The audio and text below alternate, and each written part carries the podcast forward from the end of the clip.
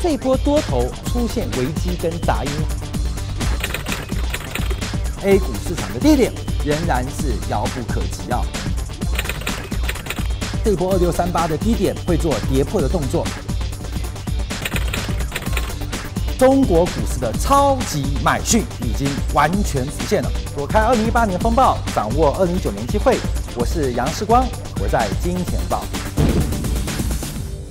好，这一段我们就要讲到了，就是华为的事件了。从上礼拜四开始，美国总统特朗普就开始针对中国的明星标杆最重要企业华为进行了高科技的出口管制。那我们看到这个新闻到了礼拜六啊，连包括全球最大的搜寻引擎谷歌。那谷歌不是除了引擎之外，搜寻引擎之外，它还有很多配套，所以目前包括了像它的像 YouTube 啊，像包括的地图啊，像 Gmail，将来都不能提供给华为手机使用。那你说在中国谁用 Google 的这个地图啊？谁看 YouTube 啊？但不敢讲，很多人搜 Gmail，也就是华为在全球商用市场当中，手机上市场当中，基本上将遭遇到非常大的压力。与此同时，包括了 Qualcomm、Intel 这个革新 ARM、艾森美、泰维达都已收到美国商务部的一个这个呃函件，将要禁止跟华为做生意的交流跟往来啊。所以，我们现在观察到这生意看变麻烦了。来，我们先要观察解读几个事情啊，到底是什么法？美国是讲法治的嘛？我们看美国到底是干什么？我们先解读这个法规，我们再研究一下这个美国这个动作会影响多大。因为简单来讲，我们简单来讲哦，美国对伊朗不做经济制裁吗？禁运吗？之前中兴通讯跟伊朗卖了两只手机，被罚了十三亿美金。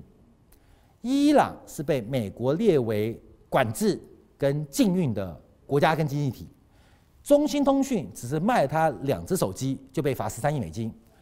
华为是直接等同于伊朗的标准。华为本身在目前美国的出管当中，就把华为跟伊朗摆在同等级，也就是谁跟华为做生意，谁就冒中兴通讯跟伊朗做生意罚十三亿美金的风险。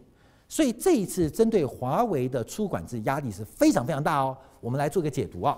那到底是什么秘密啊？这个太过分了！美国总统能这样搞吗？五月十六号周三晚间签布了签署一项紧急呃状态行政令啊，特别针对美国企业禁止对于国家安全构成风险所产生的电信设备而进行了一个限制。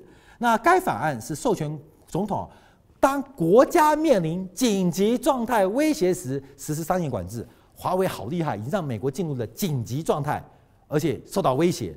所以，国家紧急状态权力法基本上这个法律啊，是从第九十五届卡特总统一九七七年开始生效。在美国的法律当中，它不算是一个非常久的法律啊。它授权美国一个非常大的权利，而且非常广泛，不管是时间跟呃指向的一个运用。所以，特朗普是引用这个国家紧急状态经济权力法来对华为给制裁。那我们看一下制裁之后会发生什么事情。第一个。就是商务部有个出口管理条例，是一九七九年通过通过的。这个 EAR 出口管理条例是由美国商务部工业安全局辖管。那它所谓的是这个出口管制当中有包括货物相关设计，有商业科技，也包括军事用途。所以总共列举了十项，是可以做出口管制哦，包括了核材料、核设施、核装备、材料、化学品、微生物跟毒素。材料加工、电子元件、电脑、电信与资讯安全、激光感测器、探测航空电子、海事动力系统、航天器跟相关设备，总共是十大项，总共十大项。而这一次华为就掉进来，被美国单方指控掉进来。所以目前观察啊，它这个的指控压力是非常非常大。为什么我们这样讲？来来来来来，我们就要比较这个例子啊。来，这是华为跟中兴的比较，那是中兴，这是华为。来。后面让你到层次的不同，你就会知道这个问题啊，对华为冲击很大。等一下我们看华为的财报，中兴去年被罚是因为它违反对伊朗、美国对伊朗的出口禁令。二零一零年开始哦，它是因为违反了美国对伊朗的出口禁令，所以记住哦，伊朗是第一角色，中兴是第二角色。那因为中兴跟伊朗继续做相关的交易跟出口。所以踩到了美国的出口管制条件，所以最后进入实体清单，开始进行惩罚。第一轮惩罚，第二轮惩罚，最后认错道歉，连管理结构都跟着改变。好，记住哦。可这一次的华为，这次华为，它拉高到了第一个高度，所以它跟中兴事件不太一样哦，就是本身华为就是制裁的标的。上次中心的制裁标的是跟伊朗的出口，你去碰到这个标的哦，譬如这是毒品了，这是毒品，譬如伊朗是毒品，你只要碰这毒品，不管是吸食还是贩卖还是运输都有罪，你懂意思吗？毒品本身它变成一个标的，只要跟它有任何关系，你都要犯罪。现在美国单方指控华为对于美国的国家安全，它就是一个毒品。所以，任何的跟华为有接触的，不管是交易，不管是使用，不管是买卖还是运送，你都有罪。你懂意思了吗？所以之前中兴跟美国的官司，它是二级关系，华为被这次拉高到一级关系。所以现在华为它还有它相关的七家企业，只要你跟它做交易往来，甚至金流物流，都随时随地可能受到美国的裁决。那后面这很麻烦哦。你知道吗？这有二级跟三级哦，有二级跟三级哦。譬如我讲哈，华为，华为还有企业云啊。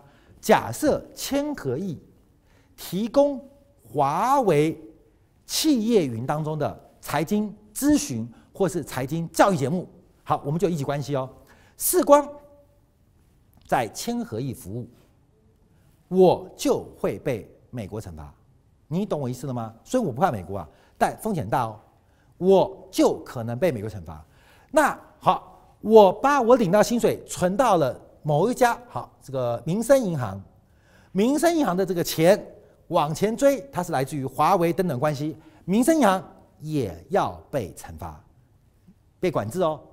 所以你要知道这一级效果影响多大。美国这个商业管制法、出口管制法很麻烦，是它不是这个标的，你跟它直接相关、间接相关，甚至。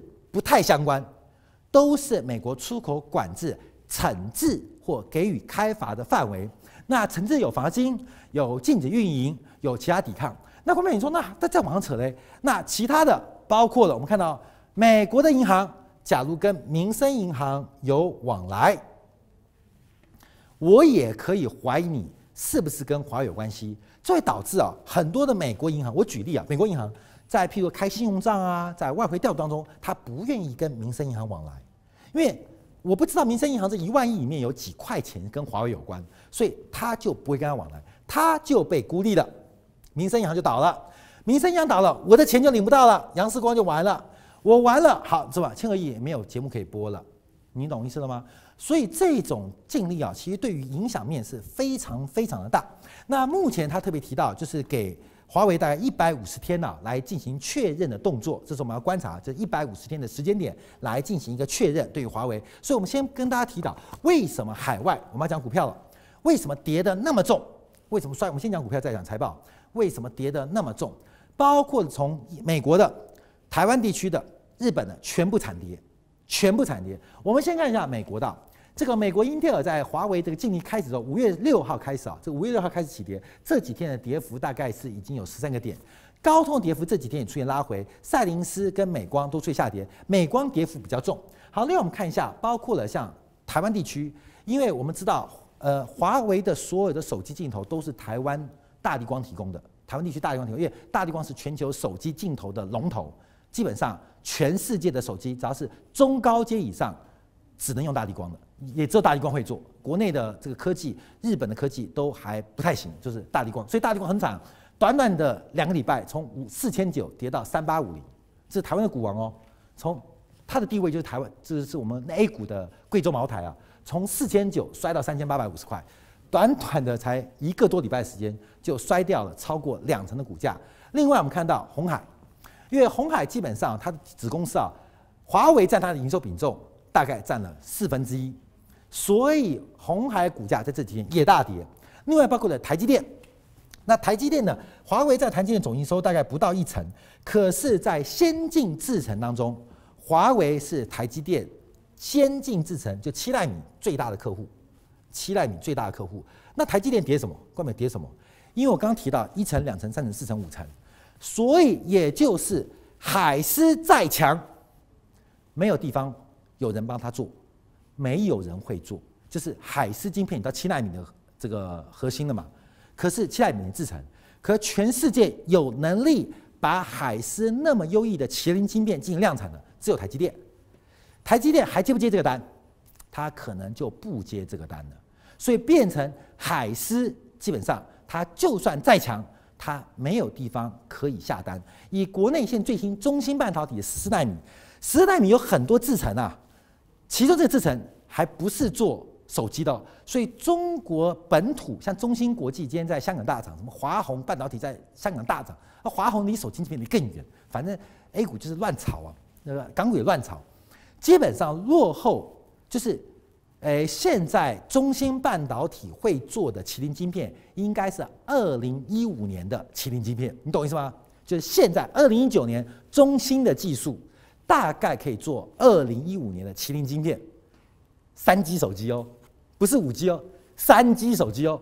假如台积电不把华为代工，华为只能出三 G 手机哦。你没有听错，不是四 G 哦，是三 G 手机哦。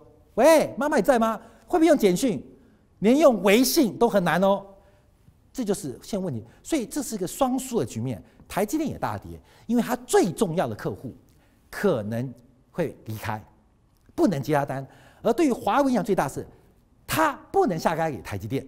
为什么？就是他们两个本来是一男一女，本来要结合嘛，结果搞了一个坏蛋特朗普卡在中间，让他们非得离婚不可。好，那我们看到敦泰啊，这个做一些呃这个晶片的，这股价也是重挫百分之十六。所以我们看到，包括了大立光也不能接华为生意啊，后面也不能接了。那华为没有大立光的镜头，看到没有？它的手机就变成了很可爱的傻瓜相机，你知道吗？什么莱卡卡莱不重要了，什么三镜头多，什么场景全都没有，因为全世界高阶镜头就只有大立光能做，那全世界七纳米晶片就台积电能做，那他们不是不想接单，因为华为是他们大客户，可是美国出口管制，基本上他就不能接这个单。华为的手机，它本来叫 P 三十，被搞完之后就没有三十，就剩下一个 P。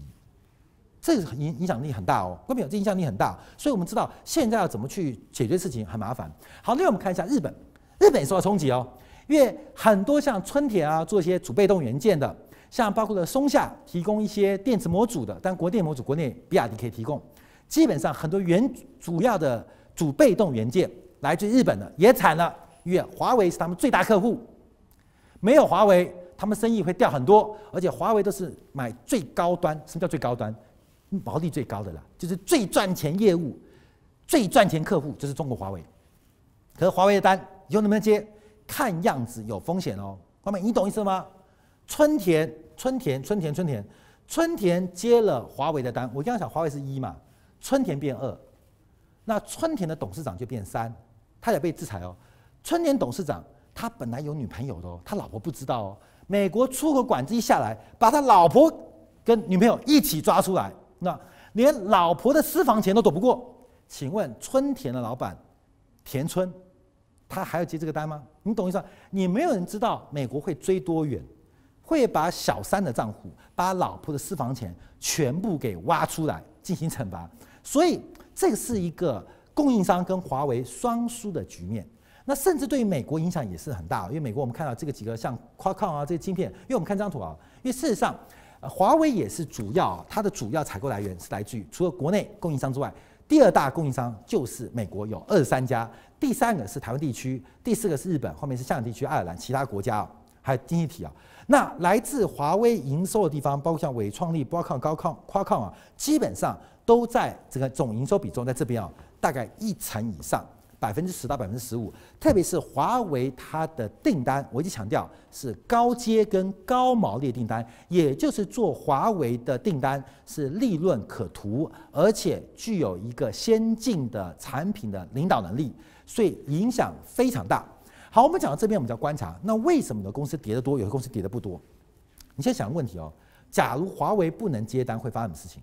来，我们看这个图啊，我们现在啊。我我我我们这样做这个节目，有人会批评啊，说什么呃长别人的志气，灭自己的威风啊？后面有？自信跟自大是两回事啊。世光今天在微博讲一句话，写了一篇文章啊。华为是一家非常努力的公司，任正非是个非常有想法的公司，可是为什么中国的供应链跟不上来？年轻人毕业，没有人是想学物理学、电子学。我们每个人都说，哦，我们要自己发展。后面你叫你儿子去念嘛？会吗？不会。我儿子要去念财务金融，学时光炒股票，不然就去搞房地产赚大钱。呃，不然什么做律师、会计师。吹冷气，有没有人叫这小孩去念电子物理？看到没有？好难呢，好难，念了都看不懂。这上面跟考古考古系跟物理学系念的课本是一样，因为上面符号对我们一般正常人来讲都看不懂。谁去念？我们很多的观众，很多人会批评时光，就是那你自己不去做，后面你不去做，你说我们不能骂他，不能批评他，为什么？因为中国的人的智慧，中国工程师智慧很高，可中国过去几年。我们看这个市场这种重商主义、投机贪婪的气氛，把聪明的工程师给拖到今天，每个人只想有没有房子住啊，呃，有没有股票可以买啊？这种投机气氛是非常不利于工匠精神在供应链的产生。整个社会都很投机，我们都指望那群科学家帮我们发展出伟大的产品。可是当事情轮到自己，你愿不愿意加班？你愿不愿意加班？我有一个很好的同学，就是台积电的这个协理。后面我们每次打球嘛，台湾打垒球，常常不能来。我们说，哎，他姓庄。我说为什么不能来？他不行，他们的夜鹰部队 stand by，你知道吗？每天上班十小时，那剩下十小时在家里准备随时接受征召，每天过得极度高压的生活。哥们，你愿意吗？穿的无尘室四五个小时不能上厕所，因为穿脱很麻烦，你愿意接受吗？那个课本、那个书很难念，而且工作非常枯燥无味，每天见不到两个人，你愿意做吗？我们是期待中国的科技人突破，可是没有人愿意干这个事情啊！我们都说，哎，他家儿子去做，哎，老王家儿子去做，那我儿子，我儿子不要做，我我儿子要吹冷气，要最好每天朝九晚五，呃呃，离家离家近，老婆漂亮，孩子乖，你知道吗？事少钱多，离家近嘛，老婆漂亮，孩子乖嘛，每个人都这样做。中国的投机氛围，所以我们要回推刚刚人行，为什么要憋死大家？因为中国不仅是泡沫，供给侧改革要持续，无效配置太多，尤其是人心的浮动需要沉淀下来，要沉淀下来，不然只有华为，看到没有？你知道吗？就像关羽一样，一个人冲出去，其他人在后面拍手，哦，拍手，打得好，打得妙，这个大刀耍得好啊！啊，回来赢了，拍马屁，死了。呃，我下一个老板是谁？你懂你懂吗？所以华为现在困难是整个供应链供不上来。我之前讲到面板，国内数一数二的面板，国家给政策补贴，叫他做机台。国家上层工信部知道啊，机台不能依赖韩国、日本、美国，所以我们这个面板的机台要自己做。呃，报告领导，这个机台要花很多钱，很多时间，钱是不是国家给你？好，领导都这样讲了，钱就收了。回来问工程师做出来做不？报告老板，我们做不出来，领导的目标达不到，那不能动啊！我都拿几十个亿退税啦，甚至个退后面还几百亿退税，国家补贴你就做嘛？怎么做？我讲个实例哦，中国旗下一家面板大厂，怎么搞设备？去日本买一个没有贴标签的设备来中国充数，而且贵贵三倍，因为日本卖设备厂商怎么可能不贴标签？拜托啦，就不要贴标签啦，不行，那拜托我给你加一层。不要，不行，不大不了拉倒，加一倍，一倍还是要考虑一下，加两倍，两倍哦，你买这机器干嘛？不能贴标签，哎，我有用处啊。三倍不要问，好，三倍卖给你，OK，买到中国来，贴自己的标签，跟工信部说，我们研发出来机台了，这叫骗补。到现在为止，中国的很多科技还在骗补。我点名几家公司啊，那个国际专利什么第一名，每年研发专利几千几万项的，好像世界无敌的科技巨人。我讲的不是华为啊，关门自己看中国申请专利啊，那鬼扯淡，你知道吗？那什么专利在申请啊？那奇奇怪怪专利啊，转角遇到爱也申请专利啊。所以事实上，华为碰到的问题不是华为的问题，而是它透视出中国的制造业需要一段时间冷静，回来再看这次影响。很多人说哈，你看我们报复，他们制裁华为，华为不下单之后。美国厂商会垮掉，这我要提到，一个就是你是独一无二的，华为是独一无二。另外一个是你是有被替代效应的。我们讲今天啊，华为不能买了，不能买的。我说实在话，这个国内很多人哦，人手很多都是苹果啦，嘴巴讲爱国啦，就说起来最恶心了。我从来不用苹果手机，所以我就有这个骂人。其实谁都用苹果的，华为不能买，因为华为是高端嘛，那就买苹果啊，你懂吗？那买苹果啊，那不然就买那个装萨德的韩国手机也可以啊。关没有？一到你自己出钱的时候，爱国心，哎，华为不好用，华为不好用，涂掉，涂掉，涂掉。然后在网络上就拼命说我们要爱用国货，那等到店里面说华为不好用，华为不好用，那苹果跟三星挑一支 S 跟这个 iPhone 差啊不错，买一支，那这个这是很奇怪的一个地方啊，我觉得这是不对的。但华为现在最大问题是它是可被替代性，为什么这一次美国针对华为？因为华为的成长速度实在太快，打蛇打七寸，打掉华为，美国对中国的五 G 战略就成功一半。所以挡住华为发展的速度，对于美国，对于美国来讲是重中之重。我们要有这种体悟哦。所以华为现在面临一个非常艰困的环境当中。那当然我们要等它它的转折跟转机。那另外包括了三星，包括了苹果，当然势必就取代嘛。事实上后面中国还有还有小米、vivo、OPPO 会不会取代华为是有可能可能性的。我说实在话，这是挑战我们爱国性时刻到了。后面？或许明年这个时刻。我们再也不会理解华为。任正非是谁啊？任我行我知道，任盈我知道，任盈就是令狐冲他老婆嘛。然后任我行就是他的呃岳父嘛。任正非，任是非还是任正非？很快哦，明年可能就忘记了，后年可能就是任正非谁呀、啊？华为有这家公司吗？很快哦，看到没有？很快哦，这就是一个很痛苦的时刻到了。我们看一下华为的财报。因为华为的财报其实非常强劲，所以从财报来做观察，它可以撑住这一次的一个财务的压力。可对于长期做观观察，因为我们看华为它的目前营收，以二零一八年财报，华为有公开啊，它的运营商业务啊，假以人民币来讲话，就是做 B to B 的，是两千九百四十亿美金，那人民币两千九百四十亿人民币 B to B 的，这 B to B 啊，to B 啊，to to to to to to B，to C 的 to C 的消费者业务是三千四百八十八亿人民币。所以华为基本上它两块业务在支撑，to C 跟 to B 分别占了五成跟三成多这两个业务。那这一次受到出口管制之后，其他的运营商业务跟消费者业务同样大受打击，非常重要。因为包括这些射频装置，其实华为自己不会做。现在是一个国际分工环境，其实也不是美国人会做的，因为现在是高度分工，只要你把这个供应链拦腰砍掉一半了。基本上影响就会非常大，所以目前我们观察，你看到华为基本上这次影响冲击大了，它整个消费者业务应该就衰退速度很大哦。这三千四百八十八亿，到了明年这个时候，假如做管制一百五十天后生效之后，还能剩下多少？可能剩下一半不到。那我们看运营商业务两千九百四十亿，会剩多少？可能剩下两千亿。那另外的企业业务就是属于华为云的部分啊，还有其他咨询管理的也相关系一个部分。可能会萎缩。那这次最重要的是不是中国市场，而是欧洲市场？因为华为不做美国人生意，可这一次的一个出口管制会直接使得华为海外，尤其是欧洲业务备受打击。这个业务占整个华为总营收的四分之一，高达。两千零四十五亿人民币，所以我们看目前华为的经营啊，会马上变得一个相当困难的局面，也待国家啊给予更多的支持跟支撑了。那另外我们从营收来观察，为什么要欺负华为？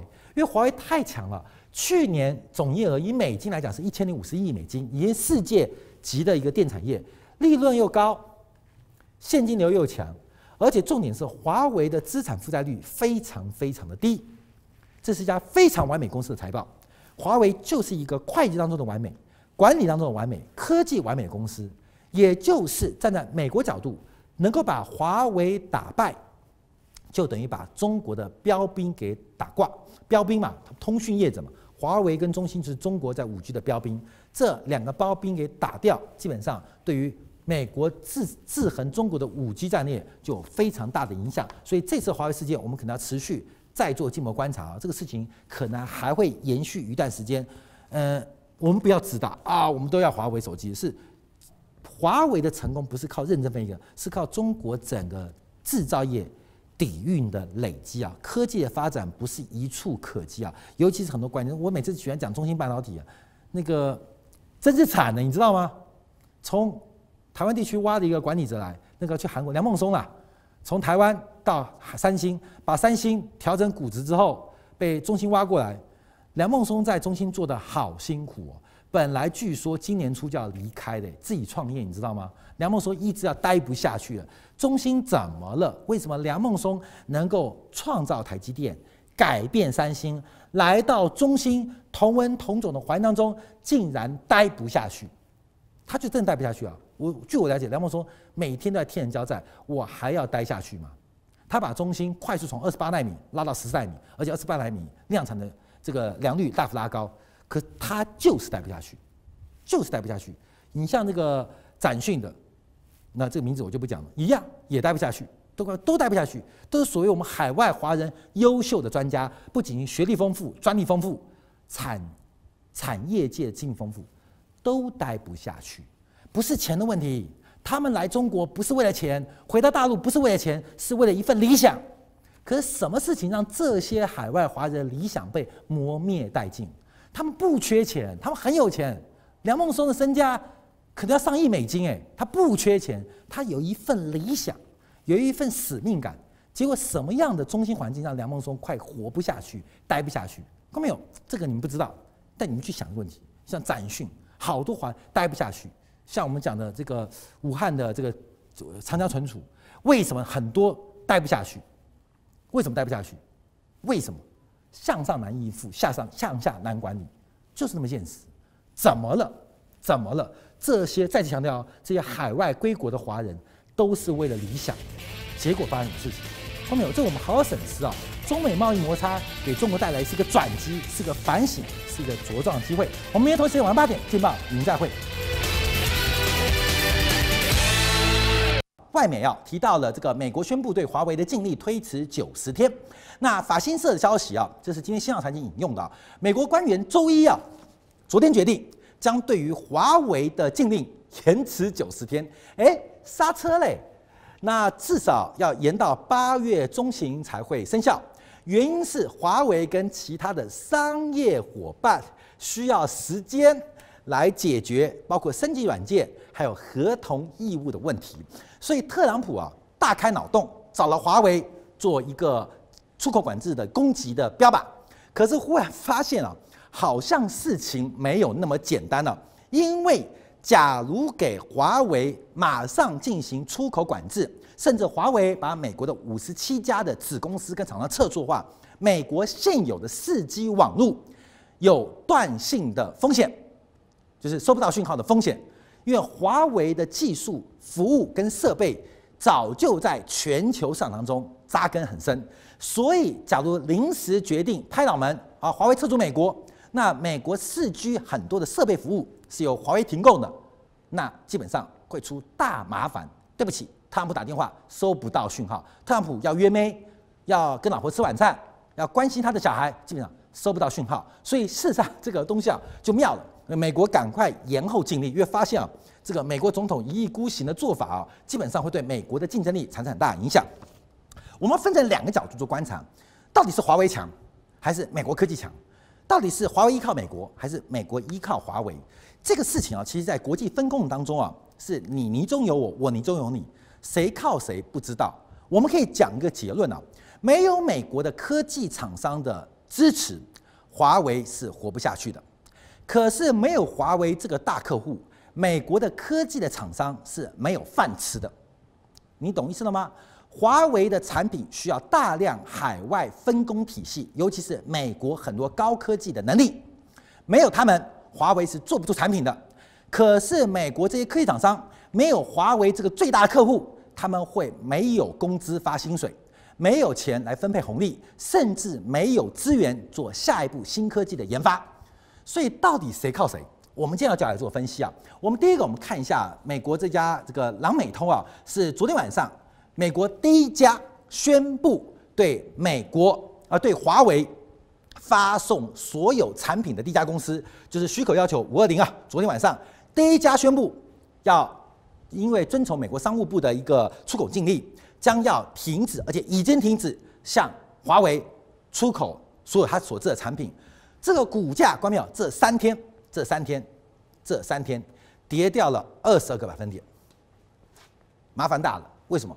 这家呃，我们看到这个南美通啊，中国叫南美通啊，基本上它最大的客户，其中有百分之十八，五分之一的业务是来自于华为的订单，也就是华为是这家公司第二大的客户，第二大客户，那会发生什么事情？外面百分之十八多吗？百分之十八多吗？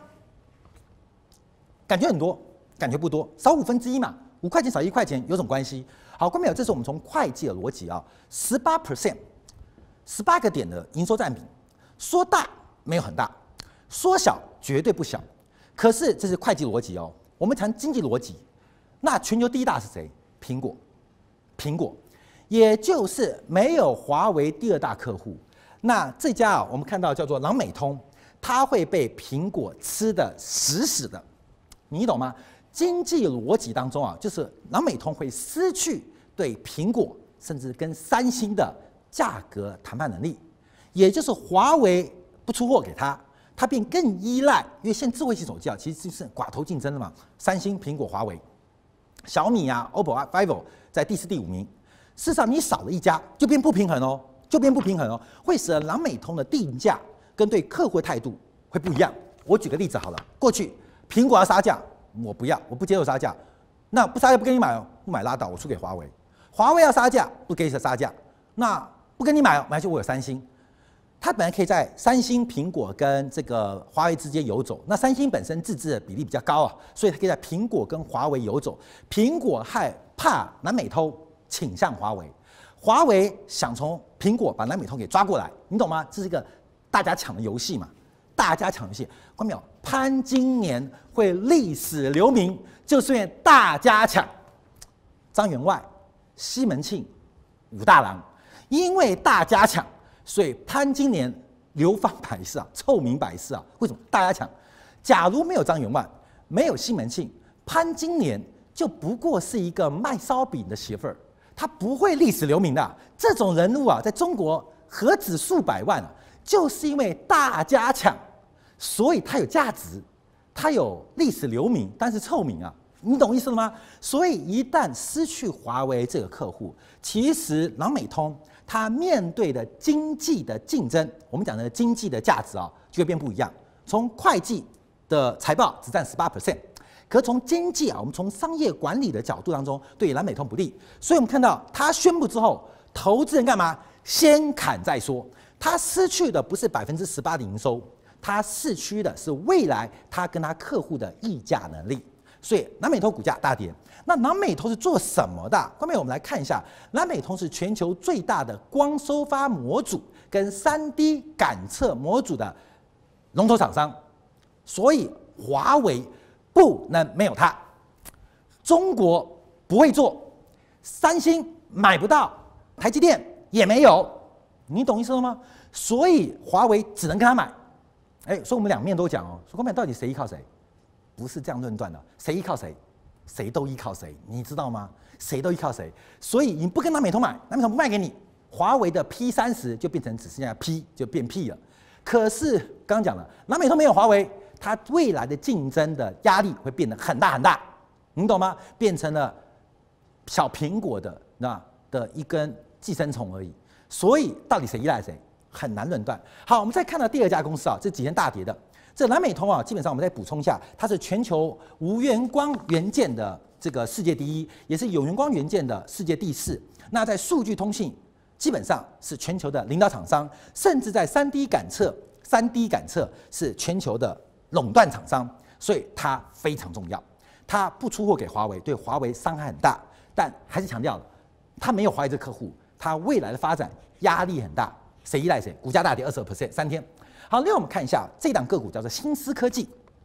我们给大家一些专业的知识，让大家了解到中国的科技发展需要的是时间、时间、时间。那需要的是能量、能量、能量。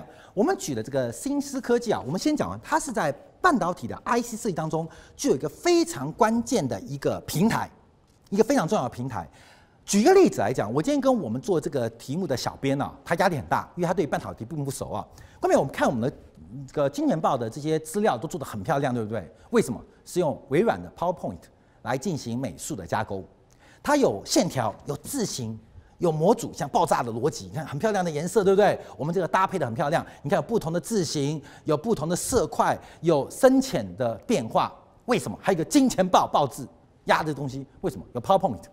假如没有这个软体，你认为我们的小编做这张图要多久？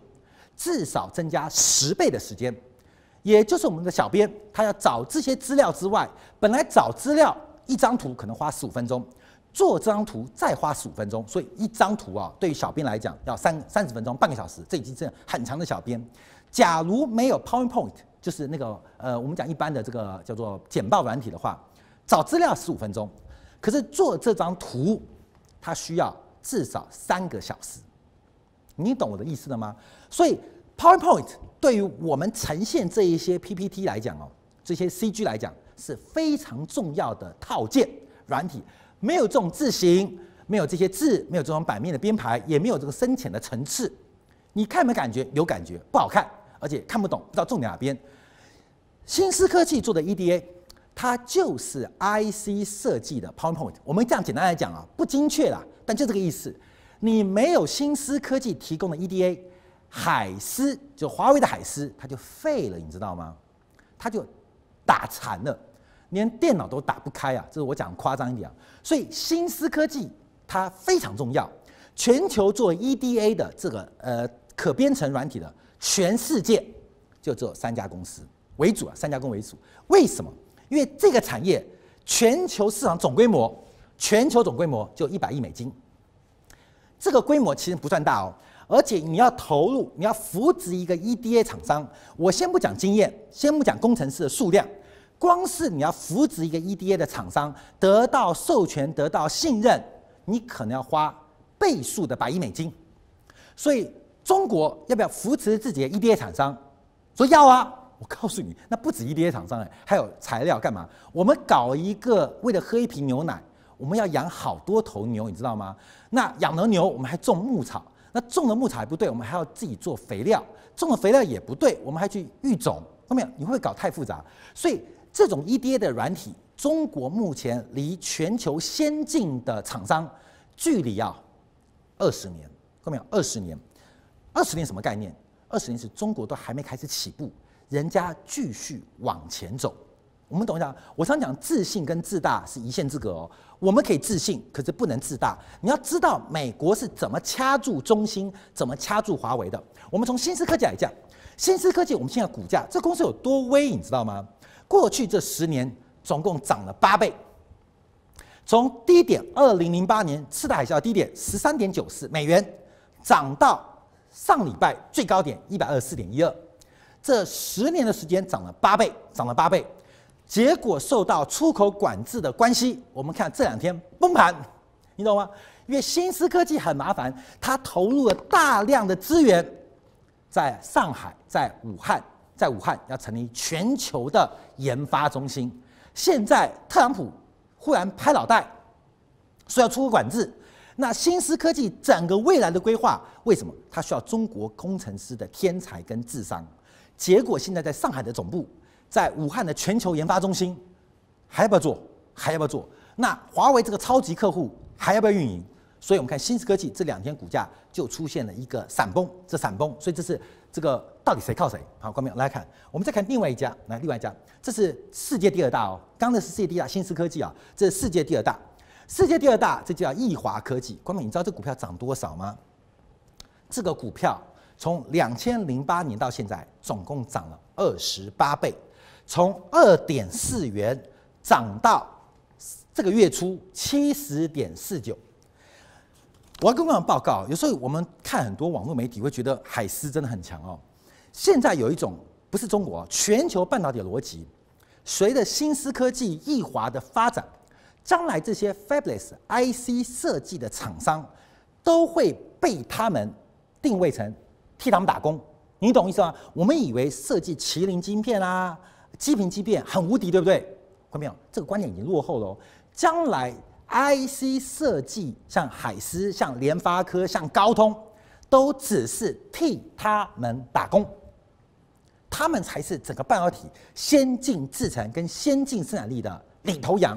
他们不仅做硬体的底层设计，现在他们最大的工作是把很多的软件给拉到硬体来处理。哎，国民懂半导体就知道，半导体技术其实把很多的软体，软体很慢嘛，运算很麻烦，我直接用硬体来替代软件的处理。什么地方？AI 人工智慧，AI 人工智慧，假如用软件跑，电脑会烧坏。可是 AI 用硬体来运作运算，呃，这个用直接用硬体来处理的话，事倍功半。所以他们说啊，这几家公司将来会把 IC 设计，不管美国高通还是。台湾的地区的联发科还是海思打成边缘代工厂商，所以美国这两家公司，第三家啊叫做 Mentor，Mentor 啊这个明岛国际啊，基本上已经被德国西门子在二零一六年给诟病了。这三家厂商就垄断了全球，不管从内载板，就是这插晶片的载板嘛，手机都有哦，一个插电路板，以前电路板叫内载板，现在叫内载板，那包括了 IC。这个这个设计制造，他们三家占了九成市场，全世界这三家垄断，全世界就这三家垄断。我们之前提到中兴呃这个这个这个手机啊，中兴通讯为什么去年那么快服软？就是新思科技撤出。我跟你讲哦，不要说设计机台的，连测试软件都打不开。中心废了，不是做不出来，只是要试错，在做研发的时候，你没有他们的软硬件套件的支持。你是无法发展的，所以他们股价，你看这个，除了这个新思大跌之后，昨天易华科技也大跌，也大跌。为什么？我们刚刚前面讲了，是好像美国的气很微，可事实上他们失去华为这个客户，其实他们压力很大。所以到底谁靠谁？那顺带一提的，新思跟易华其实都是华裔的人创造的，都是中国人的脑袋，你懂吗？像新思科技全球最大的，他的老板是中国人，可是。我常讲到，其实中国人呢、啊、伟大，我们中华文明伟大就是包容，就是包容。可是中华文明最糟糕的就是民族认同感，相对相对穆斯林，相对阿拉伯人，相对美国人弱。所以这些华裔的人，他长得是中国人，骨子里他是美国人，你懂吗？所以我们指望说，哎，你不是中国人吗？我看你他们一句中文都不会讲，他已经完全归于西化了，而且他们以他们自己是美国人作为骄傲，他。很讨厌，他希望跟 Michael Jackson 一样把自己染白哦。我要讲不客气哦，很多呃华裔的人基本上这个不能怪他们，因为中华文化本来就是一个非常包容的文化，汉人、满人、回人、藏人、蒙人，我们不断在这种融合嘛。所以我们不要说大家不爱国，其实不爱国感觉是一个很负面的名词，它的对立面就是中华的文明。是非常包容，而且易于跟其他的民族文明进行相融跟结合的，你懂意思了吗？所以你看到美国的华人基督徒的比例比美国白人白人高哦，就是做到武当山立马举香信道教，来到了藏区立马变密宗，来到了美国坐下来立马信基督徒，去了欧洲看到教堂。马上变天主教徒，去了阿拉伯国家，嫁给阿拉伯人没问题，不吃猪肉，这就是中国人可爱的地方。后面我不是嘲笑，是伟大。我们的包容性实在太强，可是，在面对国家级的竞争呢、啊，这个负面因素就来了。虽然他们都是华裔，可是感觉他们好像不是很挺自己的祖国啦。所以到底是好还是坏，这个很难辩证。你懂我意思吗？我没有贬损，也没有过度称赞。这就是我们文明的伟大，但这个文明伟大的地方就有点副作用。全世界没有一个国家在面对美国的压迫当中还那么爱用美国产品，别克、上海通用、特斯拉、苹果，你知道吗？坐在特斯拉上拿着苹果手机，然后骂特朗普：“你混蛋，你欺负我们中国，我们要站起来。”嗯嗯嗯嗯嗯嗯，怪怪，你懂吗？啊，坐着特斯拉啊，买的法国的包包，啊，喷着穿着美国的西装，拿着苹果手机，然后义愤填膺的，我们一定要抵抗美帝的压迫。嗯嗯嗯嗯，搞笑呗，对不对？这是文明的优越，但也是我们在国家竞争当中的落后。这波多头出现危机跟杂音，A 股市场的低点仍然是遥不可及啊。这波二六三八的低点会做跌破的动作，中国股市的超级买讯已经完全浮现了。躲开二零一八年风暴，掌握二零一九年机会。我是杨世光，我在金钱报。我们看一下，来这个除了这个股价涨了两二十八倍，你就知道这个半导体产业的发展怎么变化。我们再举一个产业啊，这叫 EDA 啊，讲的不精准，请专业人士多包涵啊。它是可编程电子设计自动化的一个重要套件。因为过去啊，半导体啊，它就是记忆体电路啊，这个基本上就是一条线一条线。我们这样讲嘛，电路来电路去，电来路电电路去啊。可能一个晶片早期就真空管，单线思维。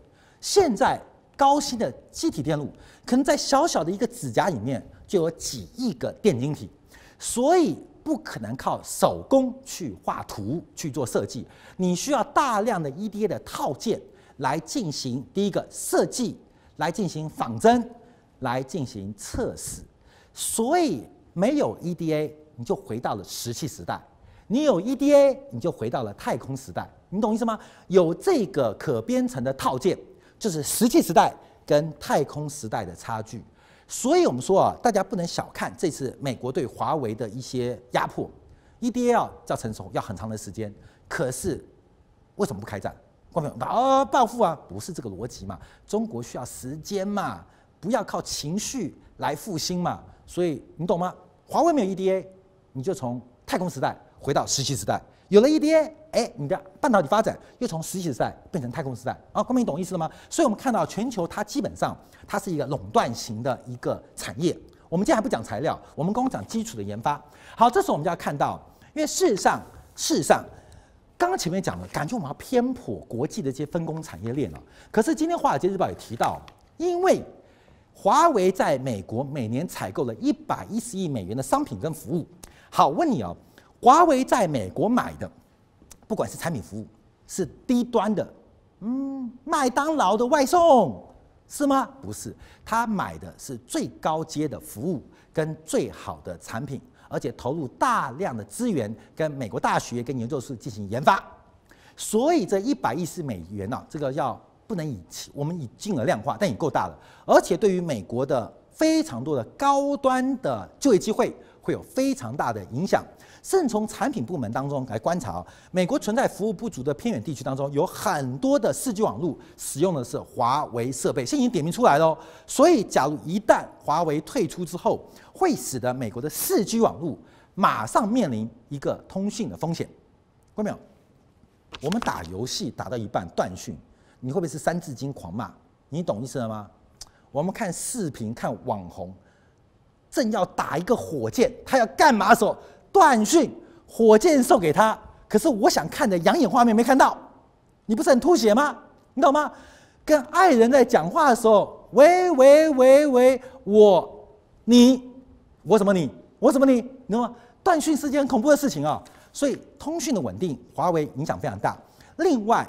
除了会计原则之外，从经济竞争角度当中，我们看到，假如华为一旦退出美国市场，为什么美国对于五 G 设备的建制产生被爱立信垄断的可能性？这压力很大。好，我们就赶快看一下时间关系，我们刚看一下任正非的讲法哦，因为任正非讲的非常非常棒啊！昨天晚上接受了这个中央广播电视台的媒体专访，提到很多重点。我觉得一个伟大的人，他不是会管理，而是领导，不只是领导，而是企业文化的方向。你懂吗？大海航行靠舵手，知道吗？世光拿个小桨那划划划，一条臭水沟都游不过去。真正大海航行靠舵手，任正非就是那个英明伟大的舵手。他提到什么？他第一个强势，他说九十天的临时执照没有多大意义啊，我们已经做好准备，为了这个理想，就迟早要跟美国会有冲突的，就是我们为开干这一天准备很久了。那他说困难时间要多久？他说要问特朗普，不能问我。那特朗普跟任期有关了。好，另外我们看到华为的五 G 业务会被受到受到影响，他做了一个转转转变了。他说他没有讲影不影响，只是说华为在五 G 的投当中，至少两三年之内肯定追不上。那华能华为不仅是技术研发能力，还有量产能力都很大，所以竞争对手要追上华为需要两三年的时间。那反过来，美国就喜欢争取两三年时间追上它。你懂吗？企业不长进，那就只好靠政府的力量。好，另外我们看海思将启动备胎准。现在好多人讲华为的备胎计划，我对于备胎计划，我认为啊是比较保留的。因为什么？其实任正非有提到，其实很多芯片是跟别人买，华为自己也可以做。可是我刚提到，假如我今天是一个运动员，我需要大量的蛋白质的摄取，练肌肉嘛，上健身房都知道要吃那个高蛋白嘛，要喝牛奶。后面我们专心举重哈，专心跑步，难道为了训练我的肌肉，我要去养鸡、养牛吗？去生出动物性蛋白吗？为了养鸡养牛，我要去种牧草、养大豆、种大豆，有可能吗？这是一个高度分工的环境，所以基本上，华为可以选择自己研发，可是会把很多的资源浪费掉。观众也要注意到，有一个东西是不平等的哦。这个世界上的天才，它就是一个常态分布的尾端。我要去强调，世界的智商就是这样分布的。天才永远就是这几个，是百分比的概念，可能是百分之一，百分之一。我举例啊，中国有十三亿人口，天才可能智商在一百四、一百五以上的有一千三百万，百分之一哦，百分多不多？多。好，这一千三百万人天才哦，要要一起协作哦。你要叫他去研发太空船，还是去研发隐形战机，还是去做航空母舰？还是发展五 G 手机，还是发展先进材料？看到没有？天才就那么多，天才就那么多，能做的事情很多，需要他们很多。可是他们集中在一起，可以把一件事情搞好。可是分散之后，事情就会事倍功半。你懂意思吗？就会事倍功半。所以华为要把他手上那么多的工程师分散去做事情吗？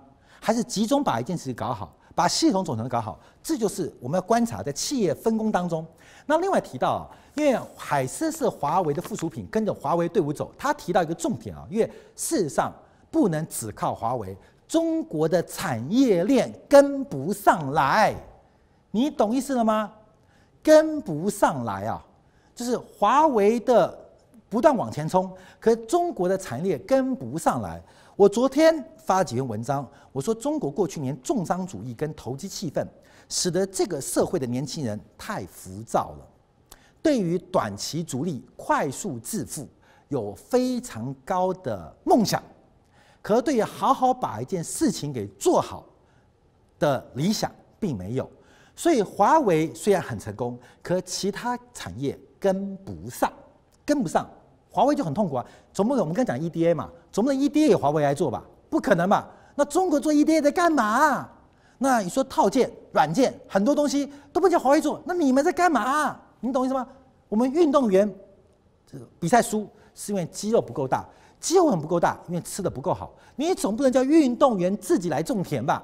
所以华为最大的麻烦并不是华为不够强，而是华为背后的中国高科技产业链实在。跟不上，这是昨天任正非啊，他有提到一个重点，就是这个重点就是我们要注意到美国的压力，所以他也提到了做芯片光砸钱不行，这好讽刺格力，你知道吗？哎，董明珠啊，他就是那个大炼钢草马时代的领导人，砸一百亿晶片给我生出来，那么结果就是我讲的面板，砸两百亿做设备，偷偷去海外买贴自己的标签，所以要砸数学家，要砸物理学家，看到没有？我还又回来问题。